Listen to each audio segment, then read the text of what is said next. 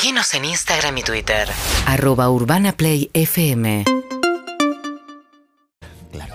Hola. Tiro ideas, tengo noticias del mundo de la tecnología. Tengo un Notitec, noticias tech.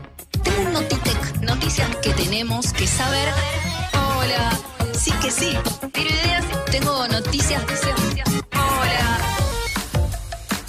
Juli, ¿cómo estás? Eh, y hola, qué contenta que Bienvenida. estoy de, de verle las Hola, caras, Juli. las cuatro caras. y la de Mills Ah, especialmente. porque la semana anterior todavía un Se va a equipo caer. diezmado. Claro, yo los escucho en el auto mucho. Claro, claro. Siempre, y ahora- para todos lados. Y ahora hay caras. Sí, ahora hay caras. Bueno, buen jueves. Tengo un Notitec, así. de Adelante. una. Buenísimo, De frente, tech. de frente, U- una noti. manteca. Tengo- es que hoy está Hoy estuve hablando mucho con Bilinkis del, te- del tema Elon Musk. No, Muy porque se metió con el chat. Digo, lo quiere bajar. Eh, sí. O se lo quiere quedar. Bueno, Yo ya eh, no- me interesa esa charla eh, que, que hablaron, porque la primera noticia tiene que ver con esta carta de mil eh, representantes de universidades, investigación, eh, empresarios del mundo de la tecnología, para pedir que detengan por seis meses le- los experimentos con inteligencia artificial generativa que se ¿Qué están son los realizando. experimentos? Porque ya está el chat para que todo el mundo. De, de hecho, los que más lo están usando me parece que son lo- los, trabajos universitarios, los chicos y demás que Sí. ya lo están usando. La vez pasada Bilinki seguramente te lo contó en la charla, Bueno, nos perdí. decía que eh, ChatGPT salió en noviembre, llamamos por la versión 4, Cuatro. con una cosa así. eh, también debe ser como, se está yendo las manos, frenemos un poco porque Sí. no lo estamos Sí, pudiendo controlar. Sí, sí, sí. Lo que por ahí la, todos los millones de personas que lo usan en el mundo no sabían es que es un experimento porque está en una fase beta de prueba para que los humanos le den input, le den alimento a la máquina, que es esta inteligencia artificial generativa, y pueda aprender de nosotros. Esto solamente, o sea, nos están usando de alguna manera para que entrenemos a la máquina. Por eso es una fase totalmente experimental que se fue de las manos porque primero que hay un gran negocio de OpenAI, de la empresa detrás de ChatGPT con Microsoft, que viene desde hace años y que también lo, lo comentábamos. El tema es que lo que está progresando y las charlas que se dan todo el tiempo en las empresas, entre amigos, amigas, familias, sobre lo que se está haciendo con la inteligencia artificial, creo que, realmente se fue de las manos y está descontrolado. Hay un montón de empresas inclusive que suman el chat GPT a sus desarrollos y la verdad que hay un montón de cajas negras. De esto habla esta carta eh, que la firma... Por ejemplo, Noah Harari, el profesor de, de- de Israel de la Universidad de Jerusalén, también escritor ¿no? de lecciones para el siglo XXI. Tenemos a Steve Wozniak, es el cofundador de Apple, el bueno de, de la película. Tenemos a Tristan Harris, eh, un humanista de la tecnología que está en el dilema de las redes sociales en el El documental. que laburaba en Google y se dio cuenta de que se había zarpado. El que diseñaba software, el que, el que diseñaba cómo persuadir a las personas con los Claro, sistemas. Esto es una máquina de captar voluntades, crecer con un daño irreparable y creciente. No, que además en el- digo, hoy estás en un momento que quizás un pibe entra a ChatGPT y le pide, haceme el examen. Digo, Sí. no, no, eso es lo mínimo. Trabajos pero prácticos, exámenes, todo. Sí. Absolutamente Es lo más- todo. lo Pará, más básico la, eso. la carta está. ref- eh, a, a- a quién se la envían? Al propio. Al Open- robot que maneja No, todo. no, no, digo, a la empresa misma. a atrás de- OpenAI y a todas las compañías que están exp- experimentando Con con, inteligencia con la, inte- artificial. con la arti- sí, eh, generativa. También hay gente de Alphabet, de Google, también hay gente de DeepMind, que es la empresa de inteligencia artificial de Alphabet, de Google, gente cofundador de Skype. Bueno, son 1.100 personas, o sea, realmente son un montón. Y está, por supuesto, Elon Musk, que esa fue la noticia en todos lados. Y cuando él me parece que le da visibilidad y otro, no sé, otro volumen por lo menos a la noticia. Ah, eh, sí, eh, él fue uno de los fundadores también de OpenAI en 2015. Elon, junto a Sam Altman y otros inversores, crean eh, esta fundación en principio sin fines de lucro para investigar la inteligencia artificial y para ver hasta dónde eh, podía llegar. Después se baja, eh, pero en realidad no es que digamos, baja la reputación de la carta porque está Elon, que, que fundó esta empresa también, sino porque escuchen esta cita de un profesor de Derecho Digital de la Universidad de Cornell. Dice, eh, es profundamente hipócrita que Elon Musk firme la carta porque Tesla ha luchado para bajar su responsabilidad respecto de la inteligencia artificial defectuosa de sus autos autónomos. Quiere decir, él también usa inteligencia Se favorece. artificial. Sí, pero siempre hay, hay, hay un interés de, de Elon. Por supuesto que en este caso eh, hay gente realmente con muchísima reputación y que trabaja hace décadas en inteligencia artificial y tiene muchísimo sentido. Parar por seis meses todo el, el boom este. Igual nos dan el caramelo y ahora nos lo sacan. Sí, pero Es eh, eh, difícil. vuelvo a lo que decía Clemen de, de la columna de Santi Bilinkis. Santi decía, las innovaciones tecnológicas antes tenían un tiempo. Para pasar de un invento al próximo había, no sé, un año, dos años. Estos cuatro chat GPT fueron en seis meses, ¿entendés? Como demasiado rápido. Y Sí. después hay una cosa que es, eh, generalmente, no sé, decís, eh, paremos con las redes, viene uno y te dice, paremos con las redes sociales y te dice ahí, este estudio sociológico, este de antropológico, no sé, 12.000 estudios que te dicen, está haciendo mal. Esto no necesitas nada para darte cuenta que se está yendo de las manos, que no tenés Sí. muy claro, que obviamente puede ser para bien, pero hoy no, no hay ningún tipo de control. Es como todo es una carrera a ver quién lo hace avanzar más. Y ¿Cómo van para quién- no, ¿cómo van a regular eh, este tipo? Bueno, paramos todos seis meses, ¿eh? Claro. Dale. Bueno, Ah. lo que piden en la carta es que eh, haya reguladores independientes, que haya algún tipo de audiencias de algoritmos. Esto se plantea en el mundo del derecho especializado en inteligencia artificial, se viene pidiendo que los gobiernos o que las empresas tengan sus auditorías de, de algoritmos, inclusive eh, dar algún tipo de capacitación o concientización a la gente que programa, a la que crea estos sistemas, porque el sesgo nace de ahí. Esto lo dice Sam Altman, el, el creador inclusive de ChatGPT y estos sistemas. Piden marcas de agua también, que haya marcas de agua en donde podamos identificar qué hizo la inteligencia artificial eh, y qué no. Es un poco utópico, algunas cosas es medio una utopía, porque la inteligencia artificial existe y eso es lo que dice también Sam Altman en una entrevista que recomiendo mucho, que encuentran en YouTube. Lex, eh, Lex Friedman es un programador, eh, podcastero, profesor del MIT, y lo entrevistó esta semana al creador de OpenAI, la empresa detrás de este chat, eh, durante dos horas y veinte. Largo. Largo, pero es de esos contenidos que para mí está bueno picar o ver. Porque ahí Sam Altman, un pibe del que hablamos alguna vez, 37 años, muy inteligente, habla muy tranquilo, habla de, que también no sabe a dónde va a llegar ChatGPT. Él tampoco, el mismo creador de este sistema, no sabe qué puede, pasar. Estamos en aguas desconocidas, dice en esta entrevista. Y también, por supuesto, que despotrica un poco contra Elon Musk, diciendo que, eh, eh, diciendo que Twitter nos está atacando en este momento. Tengo empatía con Elon Musk porque entiendo que está estresado por la seguridad de la inteligencia artificial, pero estoy seguro que tiene otras motivaciones. De pronto es como una lucha de ricos o de quién tiene el poder, de quién la tiene más grande Siempre. también. Eh, gen- Julieta. Ey, Siempre, bueno, siempre está así. Para que Y me sí, sí, Sabemos que es. Cachorro López. Claro, tiene el algoritmo más grande. Lo que pasa que, digo, lo, lo que detectamos desde noviembre del año pasado hasta ahora es que hay como, como una eh, lucha entre empresas en donde genera ansiedad que salga una herramienta, entonces Google sale a anunciar la suya y, y diferentes empresas empiezan a mostrar qué es lo que tienen para nosotros, que por ética no estaban mostrando hace años. O sea, la, la inteligencia artificial de Google, por ejemplo, eh, Bard, la están trabajando hace muchísimos años y, por una cuestión ética, de peligros, de qué, a dónde se puede ir todo esto, no la habían lanzado hasta que Microsoft y ChatGPT se unieron y son hoy el gran gigante de la Mira que inteligencia ya sabemos lo que va a artificial. pasar. ¿no? Eh, a mí me parece súper interesante que Yuval Harari firme la carta porque él es. eh, Obviamente lo consultan mucho, los líderes, se puso bastante de moda. Sí, claro. Pero el libro Las 21 lecciones sobre el siglo XXI habla bastante sobre los avances de la inteligencia artificial, cómo podría ser aplicada de un modo positivo para la tecnología, esta cosa de detectar una enfermedad antes y demás.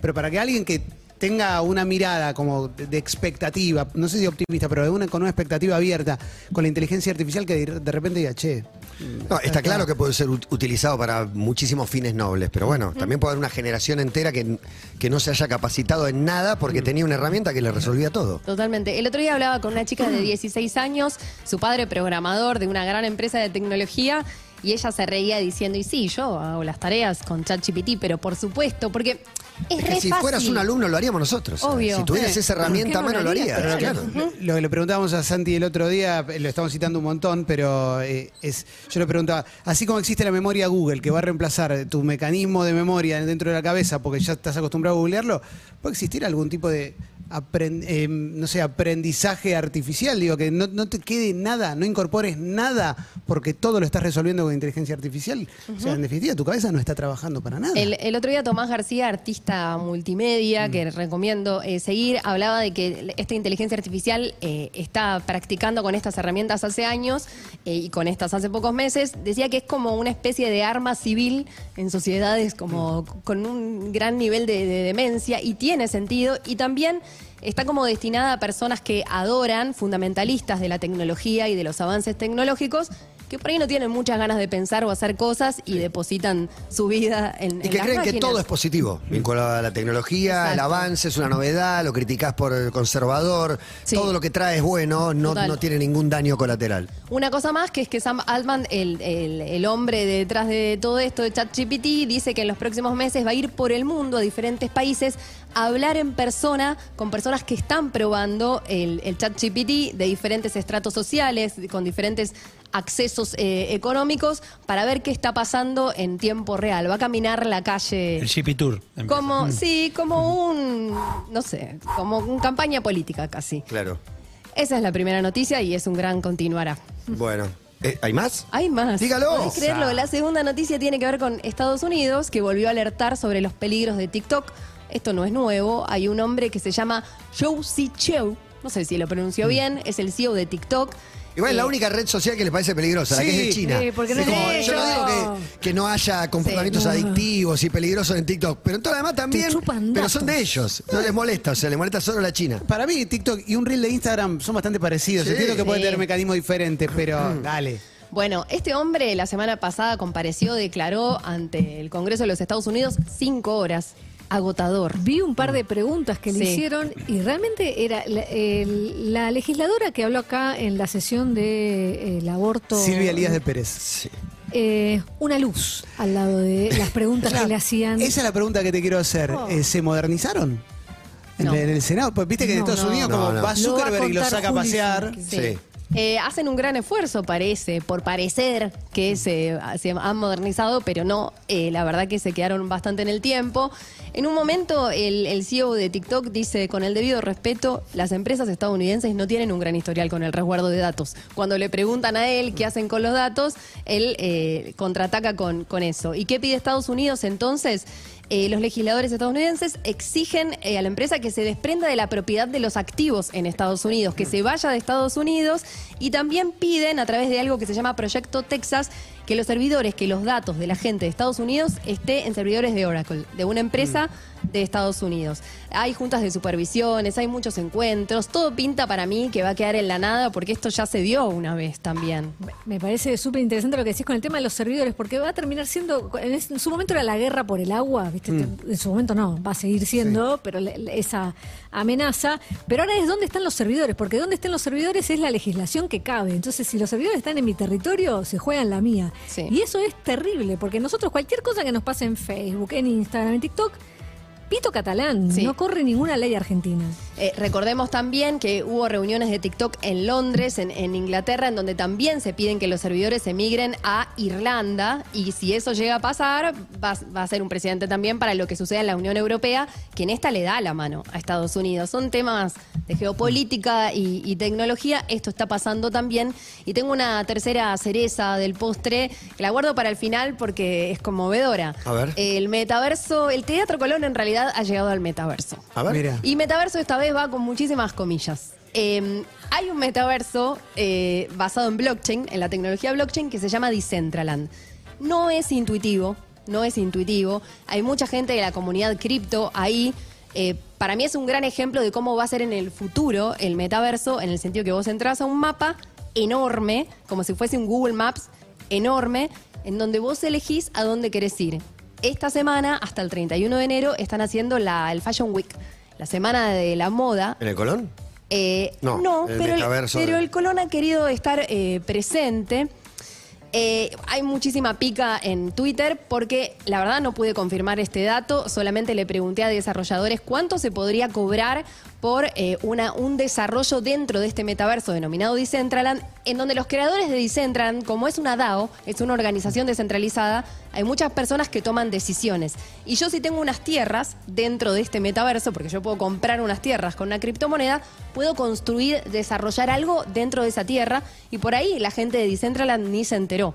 Entonces, eh, lo que pasó en este caso es que unos chicos, un grupo de, de programadores eh, que tienen el distrito de los museos dentro de Decentraland, sé que es un poco chino, pero eh, síganme, eh, quisieron desarrollar el Teatro Colón para que la gente pueda entrar hacer como un tour Sí, virtual. lo estamos viendo, de hecho, eh, fascinante. Eh, fascinante, no tiene la mejor calidad gráfica, pero hoy me decían también que es difícil desarrollar para sistemas eh, basados en blockchain, des- descentralizados, que hay parece mucho medio por Second. Life, parece Second Life. Total, es re Second Life, totalmente. Es- esto es una iniciativa de Diego Fernández, secretario de Innovación y Transformación Digital del gobierno de la ciudad.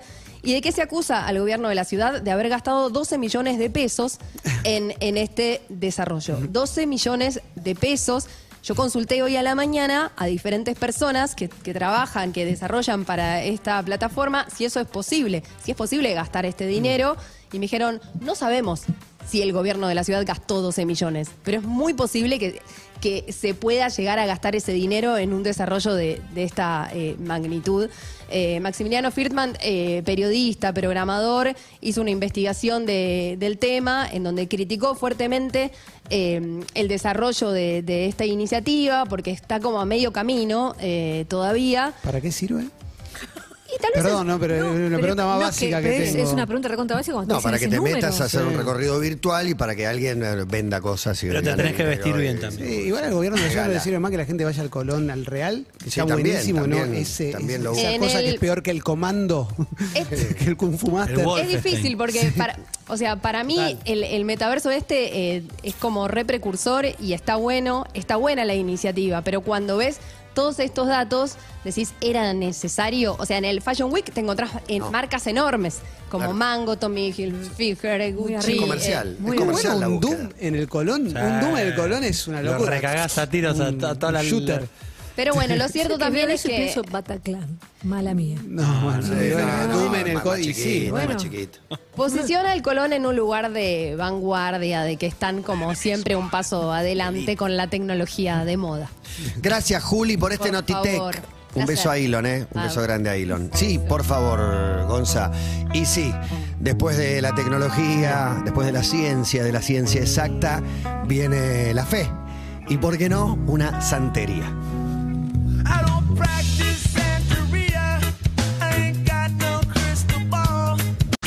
Seguinos en Instagram y Twitter. Arroba Urbana Play FM